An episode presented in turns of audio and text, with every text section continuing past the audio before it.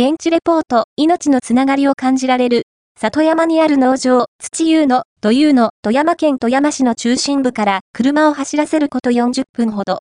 人間以外の様々な動植物の存在を強く感じる里山に、土湯の、土湯のという農場があります。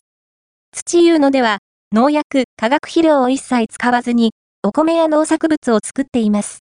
同時に、鶏やヤギなどの家畜も育てています。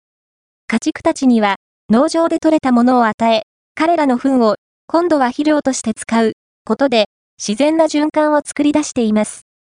ザ・ポスト、現地レポート、命のつながりを感じられる、里山にある農場、土湯の、というの、ファースト、アピアード、ON、ライフ、ハガール、サステナブルな暮らしの応援メディア、